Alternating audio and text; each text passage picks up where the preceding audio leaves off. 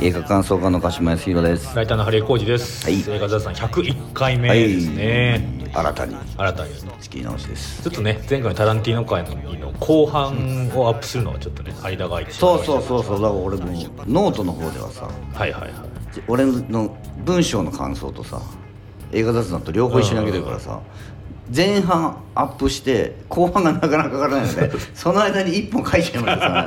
さおかしな並びになってるけど今ちょっとね、あのーいろいろ私が個人的な用事がね、はいはいあの仕様がねありましたので、まあまたここからですね、うんあのいつもぐらいのペースにはなるかなよとかったそれはよかったです思いますけれども。えーということでですね、うん映画雑談100回うんまあもう100回過ぎましたけどもそうです100回を記念して、うんイベントとかもやるから、うんまあ、みんなお便りちょうだいよとうんうん言ったところ、うん皆さんいろいろいただいておりまして、はいまた、皆さんねえー DM をいただいておりますちゃんと送ってくれるんですねこうやってではご紹介させていただきいただきます、はいロイコさんですねはいはい映画雑談100回突破おめでとうございます、はいい、つも週末が近づくとそろそろ更新かなとそわそわしています、うん仕事から家に帰る間に聞けるタイミングで更新されているとガッツポーズするくらい嬉しいですま あありがたいですね週末が更新っていうふうに思われてるんですかね全然全く不定期で全然意図してないハリエが暇な時というかそうです時間が取れた時に時間あ上げげてるってていうるねんでねあのすなんか無駄にそわそわさせてたら申し訳ないなと思っ週てし週まいま末すしたけるどしてくださいさて私が一番好きな回は「プロミシング・ヤング・ウーマン」の回です、映画のメッセージを正面から食らったお二人過去特に鹿島さんが、 はいまるでチェドを吐くように悶絶しながら感想を語り合うのが印象的でしたはいはいまた東京オリンピックの話題から始まったトークが「プロミシング・ヤング・ウーマン」の感想を経て「許す許されるって何?」というところまで飛躍していくところが素晴らしくて、うん何度も聞き返しています、映画雑談を聞いている間は仕事での肩書きや母妻という鎧を脱いでただのボンクラ映画ファンに戻れます、うん楽しい時間をいつもありがとうございますお体に気をつけお体に気をつけつつ200回300回目指して頑張ってくださいはいありがとうごあざりいがとうございまますすそうですねまさにプロミシング・ヤング・ウーマンは、おじさんの断末魔と呼ばれてますからねまあ特に俺がね食らってそうですね本当にあのツイッターでの感想でうんバービーのうんうんうん回を聞いたリスナーの方が、はいあの鹿島さ んがちょっと上から目線で申し訳ないけどはいもはいはい鹿島さんがすごい成長してる と。プロシングヤングウーマンの時はそうプロミシング・ヤング・ウーマンの時は完全におじさんの断末魔だったのに今回はもうバービーよねはいもうむしろちょっとこうちゃんと受け止める受け止めて余裕がこれは面白い映画だった素晴らしいというところまで来たと、まあまあでもプロミシング・ヤング・ウーマンとそれはバービーの描かれまあ、方テイストのじゃな違いはありますけどね、うんだってもう鹿島さんはプロミシング・ヤング・ウーマンに至ってもう見たくないって言ってもう語りたくないですよ 面白く面白いところなんか一個もなかったっつっていや嫌いじゃないしいい映画だと思うんだけど、もう辛くてそれがもういやでも確実にやっぱそこは、うんこう何もなくうんバービーだけを見てあもそうね鹿島さんはそうぐらい,、うんぐらいうん食らってたかもしれないですよそうだからそそうかのもしれないでバービーも食らったからねそうそうそうもちろん食らうっていうことは必要なことなんですけど、ーみ見てこうく何かを食らうって、あーってなるって映画を見る楽しみの一つだよねそうですよね、でもなんかそれが拒否反応っていうかああまあにそう、うん、結びつくことっていっぱいあるじゃないですか、うんうんあるもんねまあだからそのある種その拒拒否反応がプロミシング・ヤング・ウーマンの時だってはいはいてはいそうそうそうでだからそのそれがだ要はワクチンとして作そ用,、うだねうん作用してるからバービーの時にはもう熱出なかったうんそうそうそうそうそうそうそうそうちゃんとね結成を打って血清を打ってだからワクチンなしでバービー見たらなんでペイブメントの話しためなのかよあーっつって確かにね怒ってたかもしれない怒ってたかももうしれない熱うんガンガン熱出てた可能性がなありんまだすこの映画はって言ってたかもしれないそういう意味でもやっぱりみんなどんどん映画を見て いくべきだなとそ思うだいますよね、まあ、たくさんね狂狂狂気反応起こったとしても、うんなんかもう一回考えてみるそうそうそうもう一回見てみるとかすると俺はプロミシング・グーマン配信に最近来たからちょおっうおうとおうもう一回挑戦してみようかなと、うんまた多分違ういや見な方んになるかと思うんだよねもっとストレートに普通に笑えるところは笑えるしうんみたいなあねあこれコメディじゃんってなるかもしれなないるかもしれないですよね、だってもう一ついただいております、えーいちご飴さんですね、はいありがとうございますありがとうございます、えー放送100回おめでとうございます、はいい、つも楽しく聞いています、うん私が一番好きなのは、うんその24ですね、のデイミアン・チャゼル会ですおうまあ私が頑張っはたい回、はいなぜ 私があのセッション、うんララランド、うんファーストマンを全てめ、ノートを取りながら見返した回ですねすごい熱量ですねえーえーなぜチャゼルを好きになれないのか見事に言語化してくださっていて笑えたし痛快でした、うんバビロン界も最終的な結論までの流れと勢いが最高で個人的にはこのテンションで細田守についても語ってくださったら嬉しいなと思っています細田守か細田守そうね細田守時をかける少女ぐらいしか見てないから、やっぱ細田守もう私もそんな見てないんですけどやっぱりその賛否両論あるっていあうかるねあの肝っていう人もいますからね、うんうんうんあとやっぱり倫理的にちょっとっていうっていう人もいますからるよねね。また「センス8」の回では逆になぜいいのかを分かりやすく言語化してくださっていて、うん皆さんの楽しそうな雰囲気も相まって見たい気持ちが湧き上がってきました、もうこれはゲストにね相田さんと辻君呼んで、はいはあの単純にみんなで「キャー!」っていう そのセンス8のあそこよかったよねっていうあのちょっとあの推しを語る回でもあります、うん そうねセンス8うんうんあとあのあの風景がいいんだよなとかねが市ヶ谷さんも見ていただいたそうで実際とても面白かったし、うん映画雑談を聞いていなかったら「センス8」について知らずにいたので感謝していうんますおー他には「プロミシング・ヤング・ウーマン」の回でライアンをかばわないでいてくれたのが聞いていてとても嬉しうんかっうたんでうすとん今更ですが、えーついでにプロミシング・ヤング・ウーマンについて少し語らせてください、弁護士の家に行った時キャシーは膝の出るようなひらひらの頼りないワンピースを着ていたと思います、うんその膝にいい年のおじさんが許しを求めてすがる絵的な気持ち悪さをキャシーが手放しで許しを与えたわけではないということやうん年の離れたしかも傷ついた女性を性暴扱いするような感覚への気持ち悪さを表しているように感じて今も印象に残っていますなるほどねそこね我々もの回でもねここはあのやっぱ許しうんおじさんが許されるにはこうするしかないみたいなことを言いましたけどでもこのシーン自体にもやっぱ気持ち悪さがあるんじゃないかなるほどなと思って今それなるほどなって聞いねてうんちょっとあのそう言われると確かに気持ち悪っていいううん学生みたいなファッションのままで毎晩ニーナとの写真を見返して怒りを忘れないのと同時に大人になるまいとしているようだったキャシーが、うんニーナへの死亡に準じるように死んでしまったのは悲しい結末でしたうんけれどおそらく多くの女性が多かれ少なかれ抱えている怒りをスクリーンを通して怒りの矛先にいる人たちにぶつけてくれたようで胸がすく思いもしました、うんキャシーが大人になってニーナのことを忘れて幸せになってやらなきゃいけないとしたら、うん映画の中のこととはいえ本当に尺なのでそのことについて触れてくださったのも嬉しかった、うんそうそうだからねあのーいわゆるね周りが大人になりなよとうんうんうんでまあそうだよねやっぱりこういつ、み過去の辛いことは忘れて大人にならなきゃダメだよねっていう結論じゃないってういんううんね、うんまあだからニューシネマ的なはいはいまあ、そうね男だったらいっうんぱいこういう映画があったっていうのをやっうんうんぱうん女性でもあってしかるべきだろうというのがうんプロミシング・ヤング・ウーマンだったよねというような、えー長くなったように本題からそれてしまってすみません収録に間に合いませんでしたが100回本当におめでとうございますこれからもストレートでお二人の掛け合いが楽しい映画批評過去感想を期待し応援していますお体大切にして頑張ってくださいとはいあありがとうございます本当にでもあれですね皆さん我々の健康を気にしてもありがとうございますうやっぱね確かにねもうもう私も38ですしもう鹿島さんって50 53ですから53ですから本当に本当にやっぱ体が資本というようなねいや本当にねうん日々うん日々こう耳と目が悪くなっていってるん で、うん、もう読めませんよツイッターとかあのススマホの画面をピンチでそうそうそう大きくしないと大きくしないと こうやってこうあの自分なりの感想っていうのはね、我々聞いた上で送っていたいだくっやてあうのはすごく特に「プロミシング・ヤング・ウーマン」は、うん女性の感想をちょっと聞きたかったので、、うんうんう んまあねあの時からはだいぶ時間が経ったけど、うんこうやって女の人の感想を聞かせてもらえるのはすごくありがたいありがたいですよね、でもそうなんだなと思う、うん今そうなんだいや確かなにとそ思うっただなという、ちょっとやっぱ見直すっていうのはうん、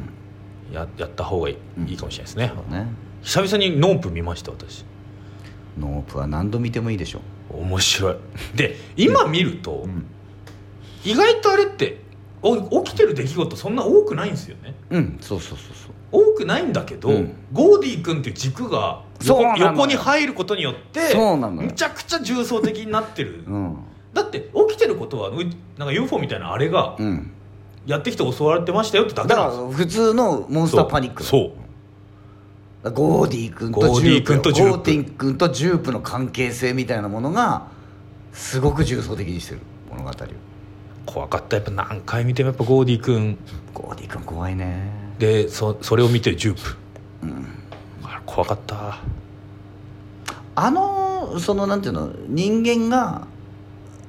自分勝手に、うんえー動物に対して、うんしこう侵害の情をは持いつはいはいっていうことの恐ろしさみたいなものが、うんそれとねその宇宙人に対するそうですね感覚みたいなもの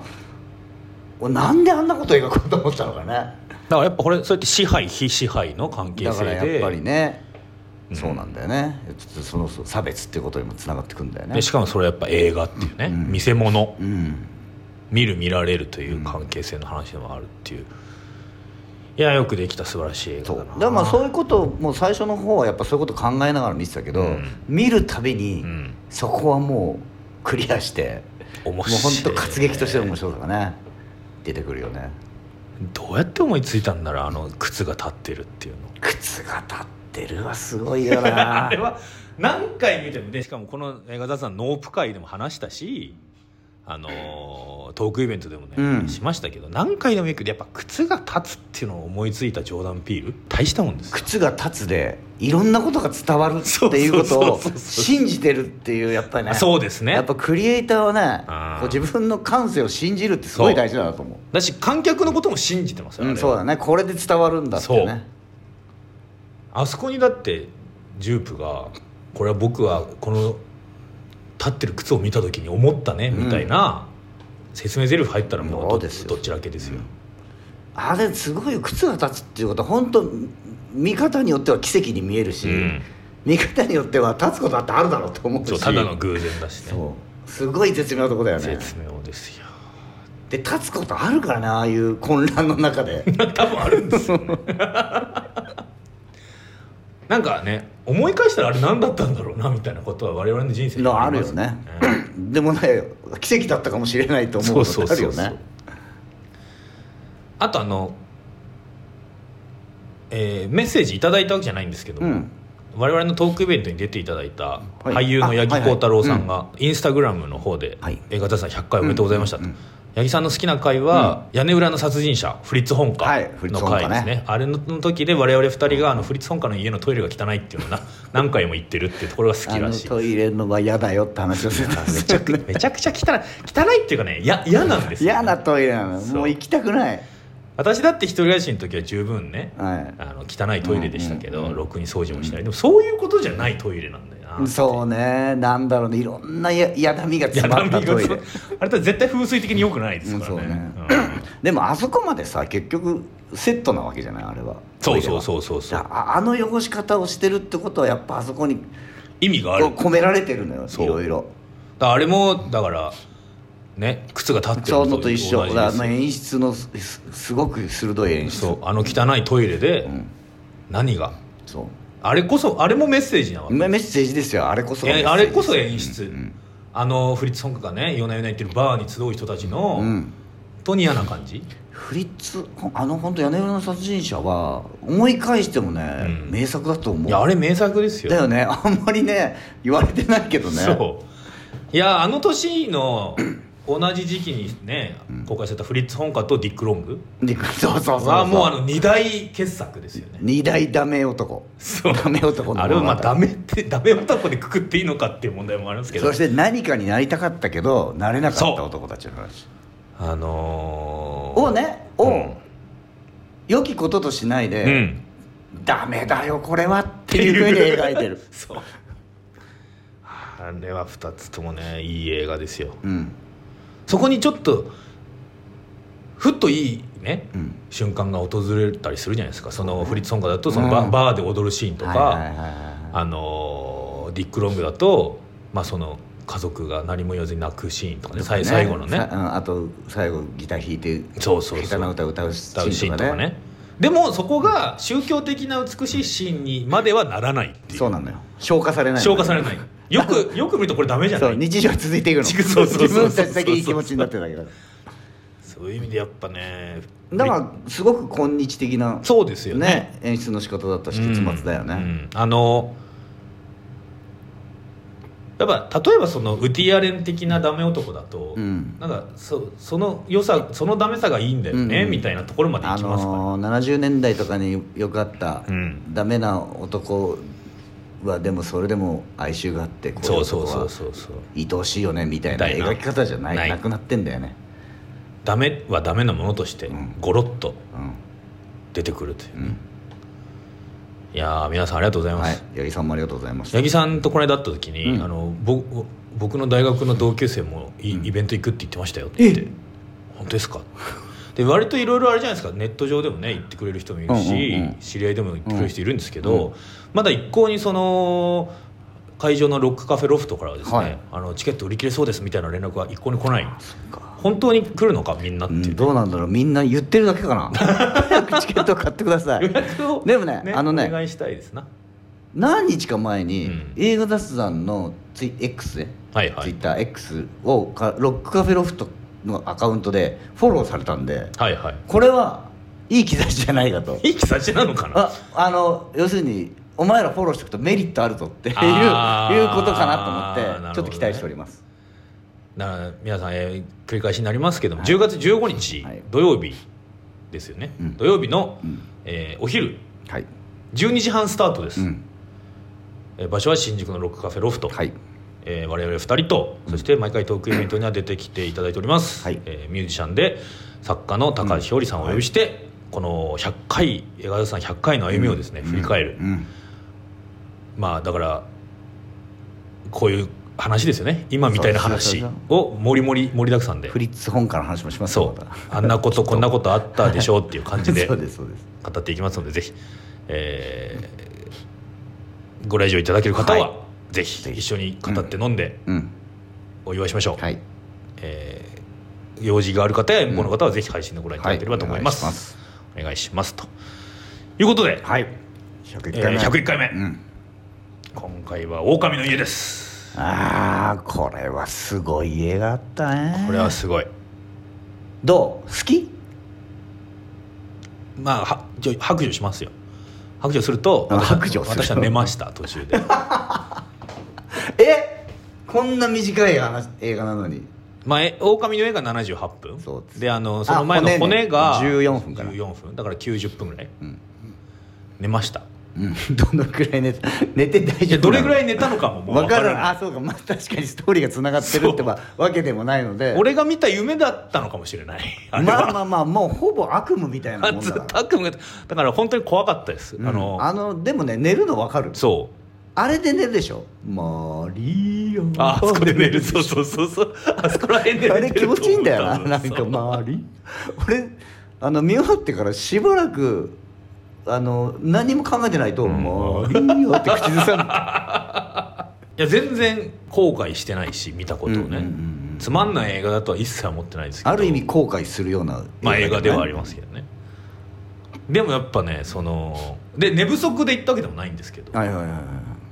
多分もうだから催眠トランスうん状態となか催眠な効あの果ねで、寝寝るってひ寝たって人多い、うん、寝でました、俺逆で、うん結構寝不足ででも、はいはいはいはいこの回しか行けないからって言って最初あの渋谷のイメージフォーラムに行ったんだけど、うん結構寝不足で行ってで俺結構最近寝ちゃうのよすぐ、はいはいはいはい映画だからあの最近は寝そう寝るなと思ったら長い映画の時とかはミンミンダーとかを飲んで、うんうんうん挑んでんだけどこの時はね飲まないで行ったけどバッキバキだったね俺バッキバキなのもう分かるバッキバキだけど意識が遠のくんだよねそうだから俺ね1回目はねああでもあでも2回見たんだけど、んでも寝なかったなどっちうんも、うんで2回目の方がよりでも寝てないけどうんうんもうすごいじゃんずーっと何かずっがと動いてるずーっと変化してて、で情報量もうんすごいから画面も中でも動くしカメラも常に動くからそうだから情報量すごいから2回目見た時にあれここ知らねえぞってとこ結構あっただからまあ寝てても寝てなくても同じぐらいうん何回も見ると何回も知らない新しいシーンが出てくるような映画だよね。まずその撮り方、うんてかアアニメーションとしての、うんだから要はもうだから動くとにかく動くあの止まらない止まらない、あのストップモーションアニメってさ、うん基本的にはカメラは止まってるじゃんまあ、ピング的なねそうそうそうそう、うんだだ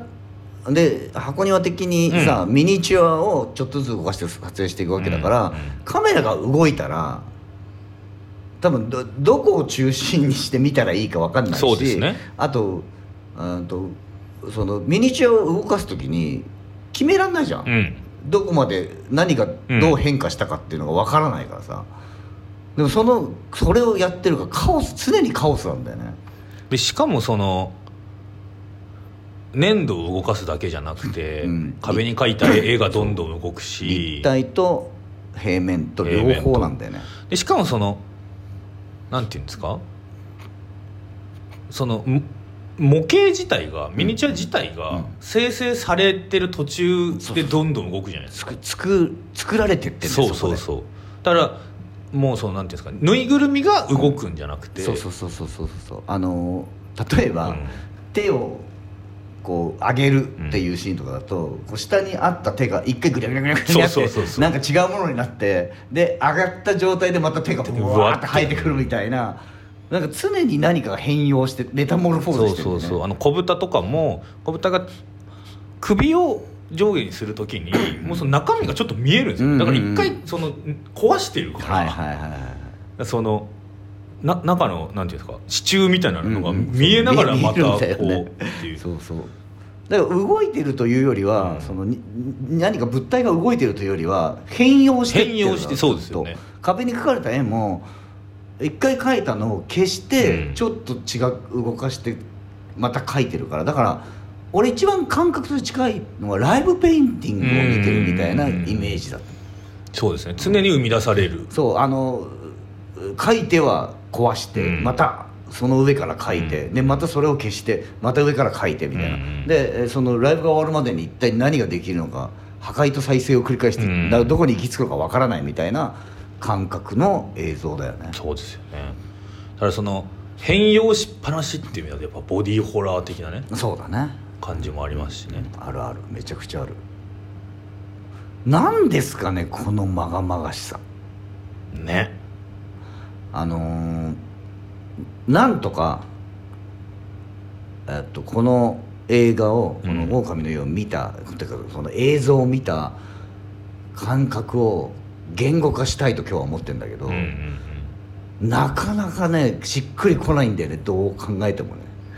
ちなみに鹿島さんあれ見ましたこの今回のね監督が2人、はいクリストバル・レオンとはいホワキン・コシーニャうんのお二人組ですけども、この2人もチリの方ではいチリのねでで今回も、えーチリに実際にありますうんあったというかあるというかねコロニア・ディグニダ、はいはいはい今も名前変えてあるんだよねそうですね要するにオウムがアレフになったみたいなもんです、まあそうですね、うん、今はなんか観光地化してるらしいですよああそうなんだはいあのーうんまあこのコロニア・ディグニダっていうのは何かっていうと、うんえードイツのはい宗教団体がチリに入植してきて宗教団体とも言えないというか、うん、あのーいや見たよあのコロニア・ディグニダのあのネットフリックスの,、あ見ました、うはいん、あのシリーズ見て、うんまあ、ちょっと興味持ったんでかなり、はいはいでえーこのコロニア・ディグニダ作った、うんあーパウロ・パウル・シェーファーシェーファうんーって人が、えっと、ナチでもないんだよねナチでもナないチの親衛隊に入りたかったんだけど、うんなんかその病気かなんか持ってて、それで親衛隊にもなれなかった人だからナチに憧れてる人、うんで、えー、とドイツでこのコミュニコミュニティを作っててでそこでそこでもああのーーペドフィリアですよ、はい小児小児性愛が、まあ、まあ要は虐待してねそう子供虐待してたっていうのがバレて、で追われてチリに逃げそうてでチリで同じようなコミュニティを作ったのそがうですねコロニアティグニダなんでね詳しくはねネットフリにあの「コロニア・ディグニダ、うんチリに隠された洗脳と拷問の楽園」っていう、もうえげつないタイトルのドキュメントがまあすごいドキュメントでしたよ、はいこれこれもまあ面白いんで6話ありますからね僕は1時間ずつ結構録画結構長いんですよ結構長いんで最初の方はね、しあの信者にインタビュー信者のインタビューとか関係者のインタビューだけで構成されてるから信信者が話してるからまあもう要するに洗脳から解かれてはいるけどやっぱ自分たちが信じてたものの、うんうんおを批判することを話さなきゃいけないインタビューをされてるから、最初のうちはね曖昧でね何そうですね言われてるのかよくわからないの、うんで言言ってる方もここれこの言い方でいいのかなみたいうんな感じで言ってるからよくわかんないんだけど3話ぐらい見ていくとだんだんえこれやばくないえそうこれやばいよねっていういやだからえあじゃあえこんななってんのにこの人たちインタビュー受けてんだっそうそうていうねそうそうそうだから最初の方は平気な顔して受けてるから、あんまりやばさが伝わってこないんだけど「ええええっ?」てなっていううん「えやばいじゃんやばいじゃん」だってでその人たちのなんとか平静を保とうとしてそうるそうそう感じがよりね大変な感じが分かるんだよねで要するに、えー今回の「狼の家」っていうのは、うんそのコロニア・ディグニダーが作ったプロパガンダ映像という体手で作ってて、えーあの要するに、えっと、チリの人たち周りの人たちに、うんこのコロニア・ディグニダっていう施設はおかしな施設じゃないですよっていうことを伝えるために、えーコロニア・ディグニダの人たちが制作したというね体なのにもうとにかく狂いまくってんだよね。これおかしいな施設でしょこれはって見たら思うようないやでもこのドキュメンタリーシリーズ見てるとパウル・シェーファーっていう人だったら、これ作るかもなっていう気もするんですよねだからやっぱりうんこのくらいおかしい人じゃないとそうそんな施設作らないでしょっていうだから監督2人はその要はパウル・シェーファーがディズニーのような人でうんあの私たちに依頼ししてきたとしたら,、うんだから要はパウル・シェーファーが脚本原案ははで映像作ってくれって言われたらこうなるんじゃないかっていう着想からスタートしてるらしいあそうなんだそうあだからおとぎ話的なそ感うじそにうなってそるんうだそうねで対外的なプロパガンダ映像であると同時に、うんコロニア・ディグニダにいる子供たちに見せるものああなるほどそうお前らに逃げ出してもこういうことになるよっていう洗脳っていうか教育教育のためそのうだしコロニア・ディグニダではパウル・シェーファーは実際に子供たちのことをうん豚どもって呼んでたらしいんで、ははであのお気に入りの子はスプリンターって言うんですスプリンターって呼ぶんですそうそうそうであのお気に入りの子だけ自分の膝の上に乗せてそうその子のズボンの中に常に手を入れてるっていうそう恐ろしい恐ろしいだからまあまあどうしたってやっぱりジャニーズをねそうなんです、思い出してしまいますよあねの今の日本で見ると連想せざるを得ない、追えないよねだからコロニア・ディグニだってどんなとこって言われたらジャニーズとオウムオウムがうん合体してそうみたいな巨悪ですよ凶悪ですよだから逆に言ったらこの「狼の家」を見てコロニア・ディグニダのことを知ることによってジャニーズどんだけやばいことしてたのかっていういやの本当に本当がにすごい明確になったねだしこのネットフリックスのドキュメントシリーズを見ながらもうちょっと多分ジャニーさんのこのドキュメントシリーズ作られるだろうなって思いました、だよねうんだってこういうことだもんねこういうことでこういすうことしてたんだって思うもんねそうまああーパール・シェーファーって人は、うあのさらにやばいのはうんそうそうそうそあう、のー軍事政ペ権ニと、ョね、チェト軍事政権下の時に政府とつながってて、反対している活動家とかを拷問したり殺したりしてたんだだから全然まあジャジャニーズよりはもっと巨悪なんだうけんそうどですねでもい一つう今問題ですこれ問題ですってされてて、えーその問題を問題なのかって思わせるぐらいあのマスコミとかは全然報道してこなかったうんしいま、未だにほらねジジャニーズっていうのは存続するっていうことになってるわけじゃん、うんであ謝罪会見あのくらいの謝罪会見でもうそれで許されるみたいな話になってるわけじゃんでもそんなことじゃないよなねっいてよこねとがっていうやっぱこう見るとわかるよね、わかりますねだから思ったのはパウル・シェーファーっていう人はかなりカリスマティックな人なんですよですだろうねあのドイツでも最初にそのバプテスト派の教団としてねうんそのキリスト教のバプテスト派、まあ、洗礼派っていうんですかね、うんうんまああのあのまああれか、まあ、キリスト教の一派として宗教団体を作ってうんそこでこうすまあだから戦後の混乱したドイツの中をですね、うんうんこう説教して歩いたんですうよ、ん若者たちを中心に。うんそしたらこうどんどん人が増えていったわけですから、その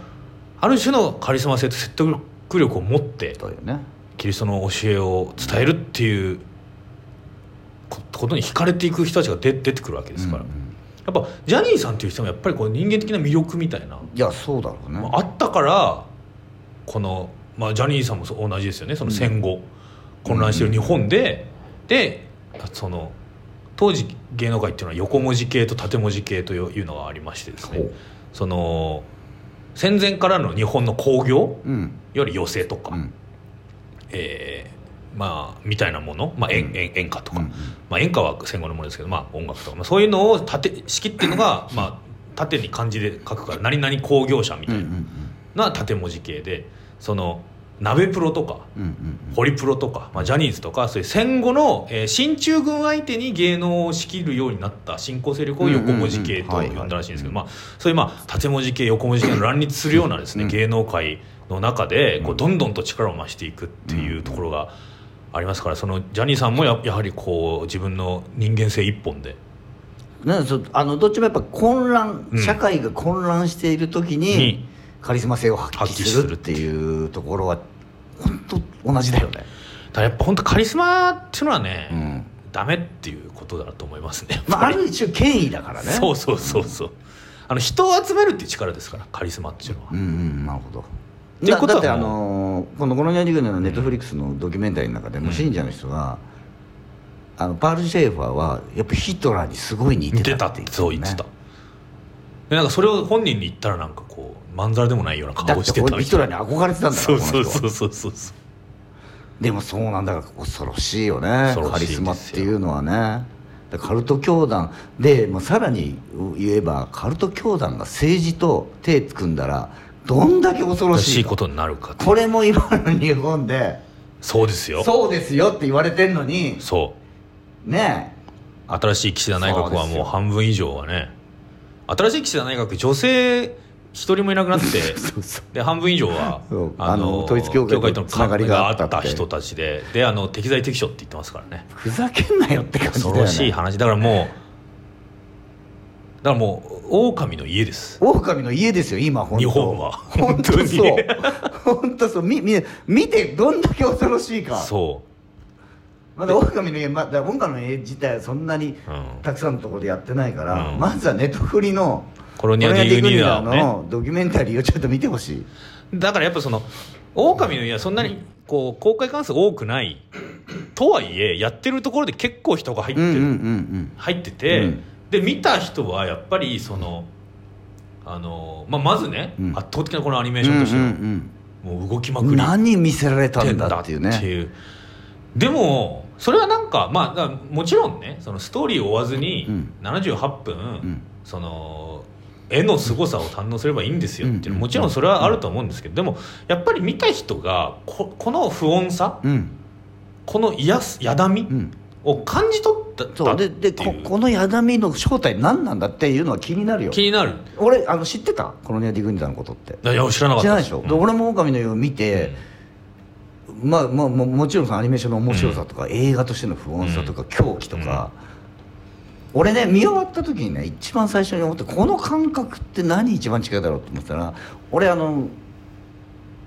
えっとビラ配りのバイトしたことがあって、はいはいはいはいで結構東京近郊の県とかにも行ったから、うん割とこう地方都市にも行ってたの、うんうんで地方都市のあと畑とか田んぼしかない一本道をこう向こうの団地に行くので、うん走ってってあのチラシを持って走ってたら電信柱にハラハラ時計のねあーあー映画のは いはいカルト映画のハラハラ時計のポスターが貼っちゃったの。ああれれを誰もいない田舎の一本道で見た時に感じた不安感俺も中学校の時にバリ雑言のポスター見て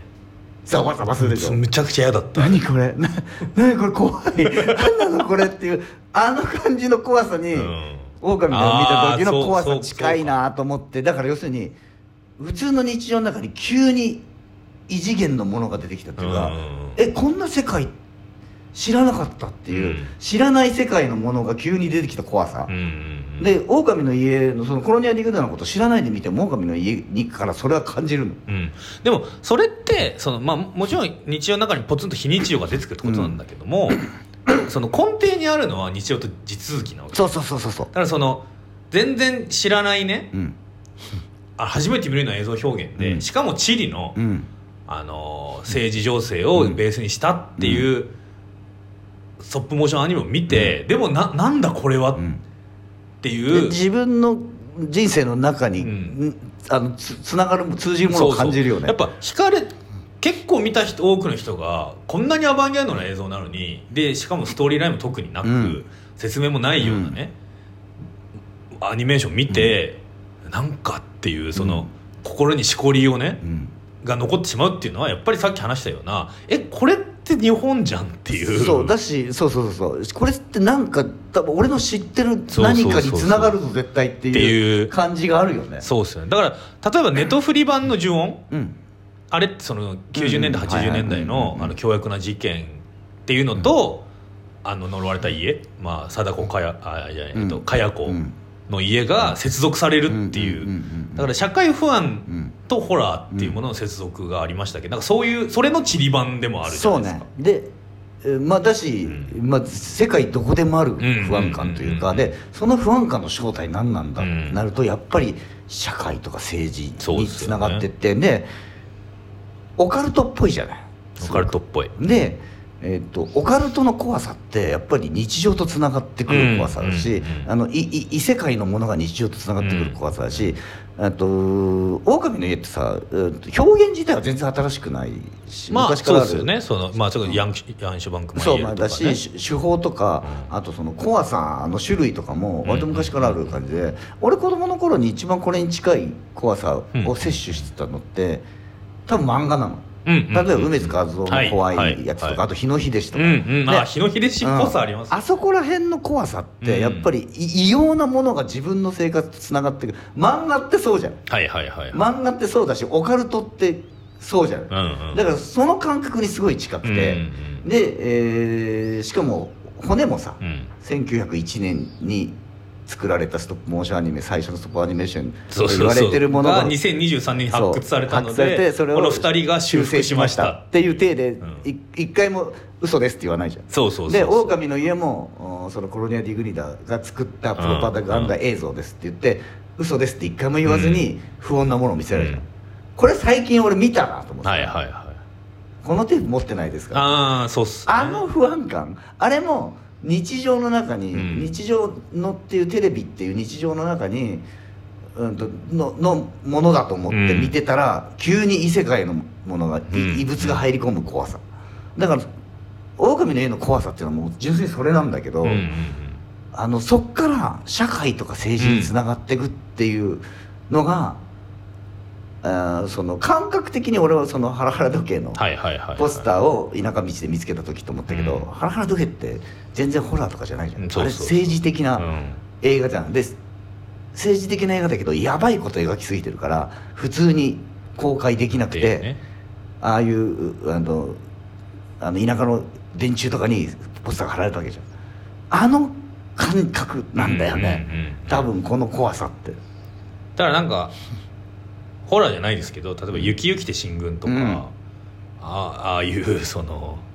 うわややばいもん見たなみたいなそうあの蔦屋にあるけどそうそうそうそう見たいけどやめとこうかな なんか見たいけどやめとこうかなとかっていうやつね毎回気になるなみたいなでいや意外とレンタル中だなみたいな感じのそうそうそうシリーズありますよねだからやっぱり知っちゃいけないものを知っちゃう恐ろしさとか、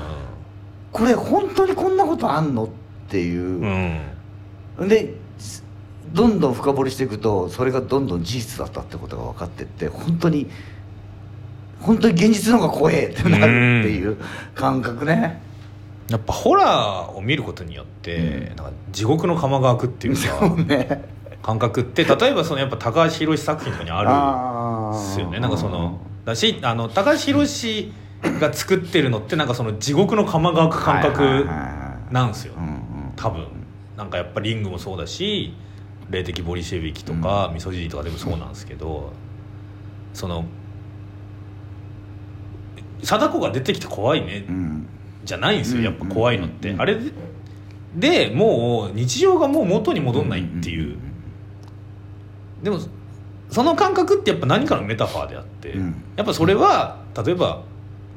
もう今で言うとあのジャニーズうの,、んそうだよねあの BBC のドキュメントが出てしまってからは、もうもう昨日には戻らないっていそううなんだだから狼の家だって、うんこれを見ることによってコロニア・ディグデのことを調べそうて知っちゃったらこれは事実こういうことがあるんですよ、うんでいいまだにコロニア・ディグニダの施設っていうのはうんまだあるんですよって,、あるんですよだってパールパール・シェーファーが捕まったのだってさ2000年代そ入うっでてすからだよもんね2005年とかじゃないですかそうそう97年にこのねコロニーのディグディナーにいる少年たちがうんうん決心の覚悟で逃げて,、逃げなんか何年間かで5人ぐらいしか逃げれてないんでしょそうみんなあの連れ戻されて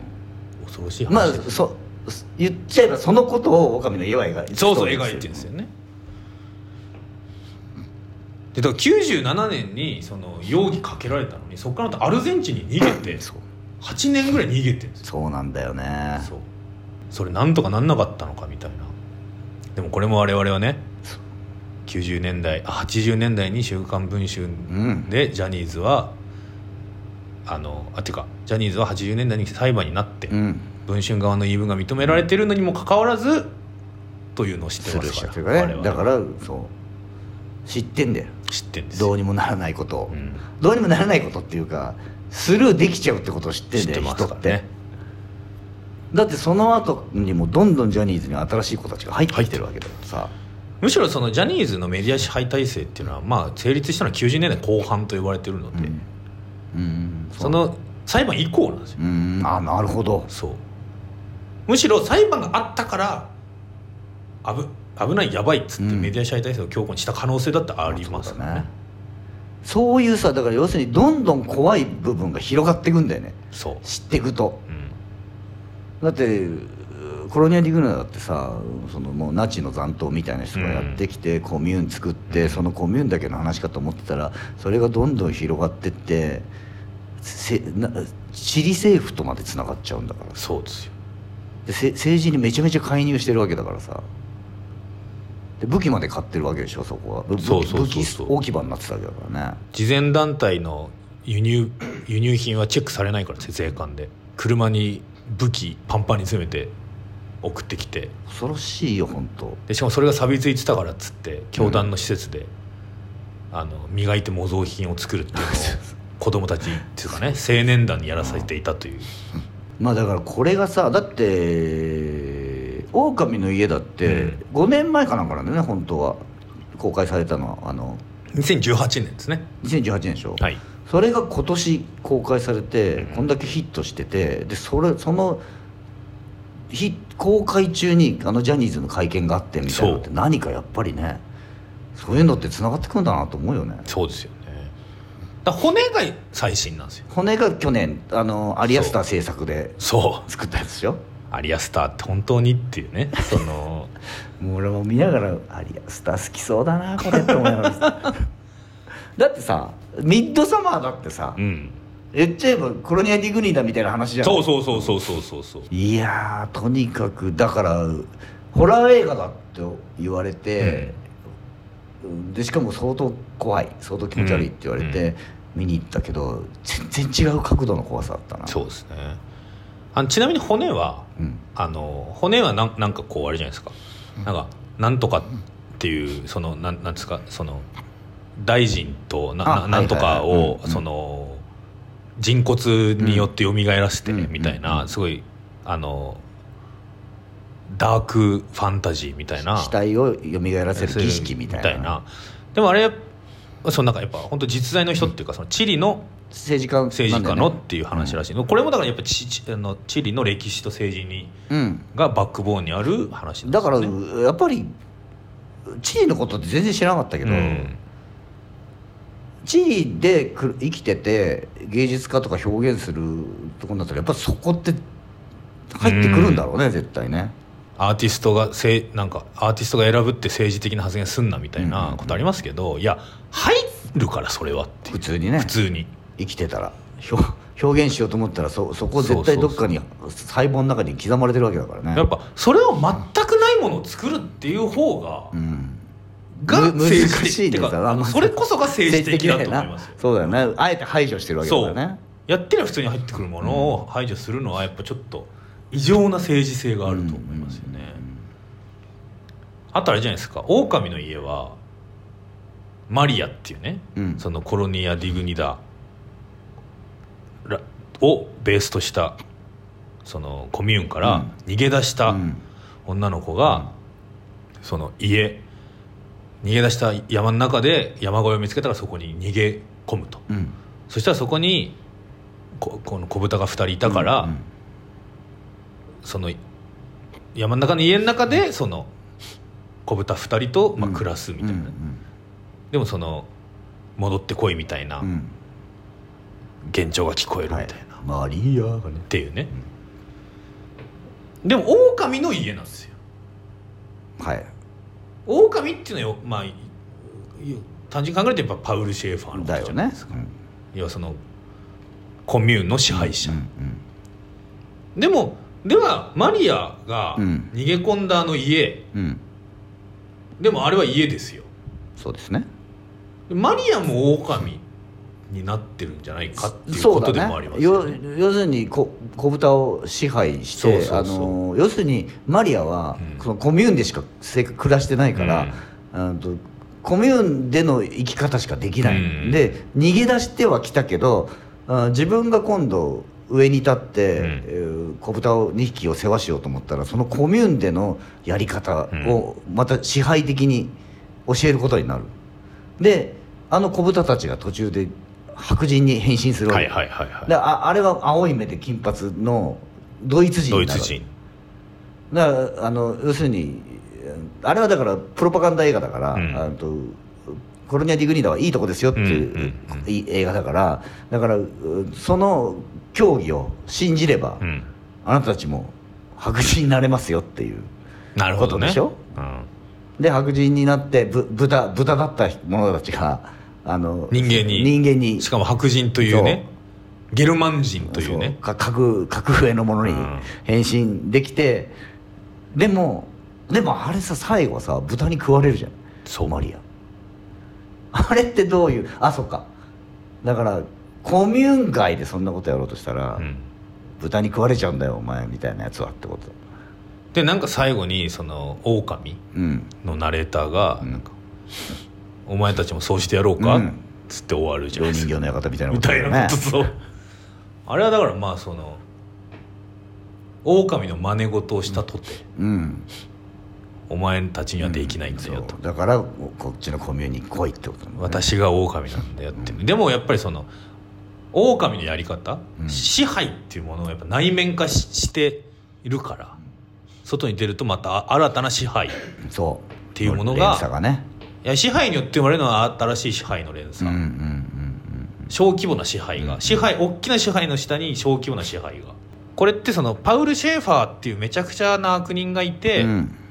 悪魔のような人でしたねっていうことじゃなくて、うんうんうんやっぱ構造じゃんそうだよってねいうねだからその怪獣映画はうんゴジラはうんゴジラを倒すと終わるんですよ、基本的に、うんうんうんうん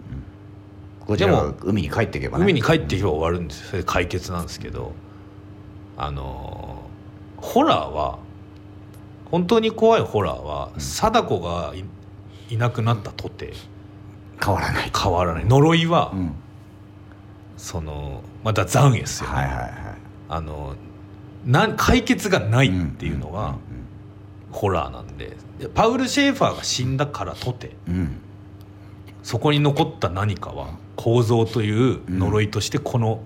地球にうんうんあり続けるっていう恐ろしさですよそうなんですよそれが今の日本とジャストに感じそうるそうそうそあうるもんあるもんここにそうなんです連日テレビでやってるもんですね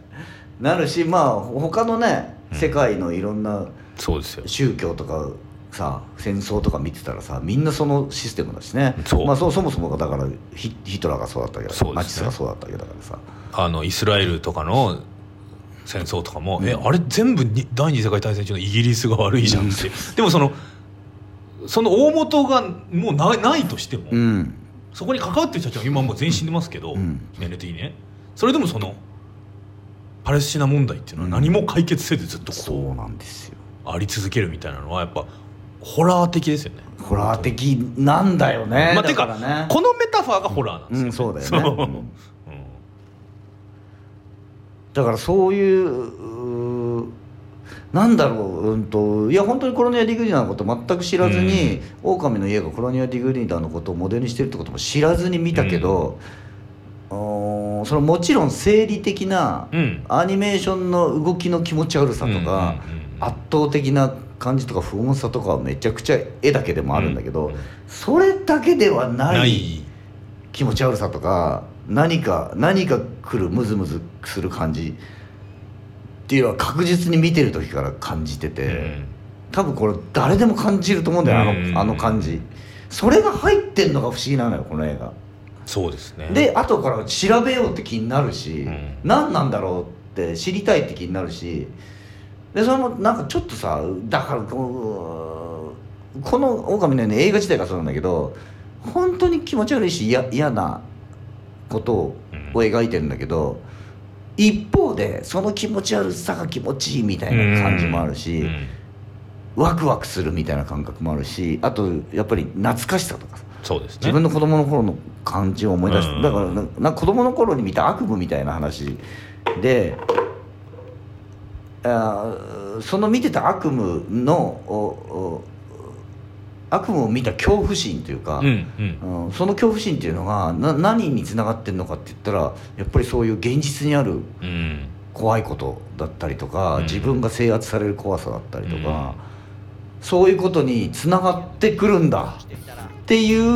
ものを映画からすごく感じるよね。んで眠ることができた The building gets destroyed まだまだ昨日明後日のようには俺を解放してはくれず死ぬまでに一度は宇宙旅行にも行ってみたいと思う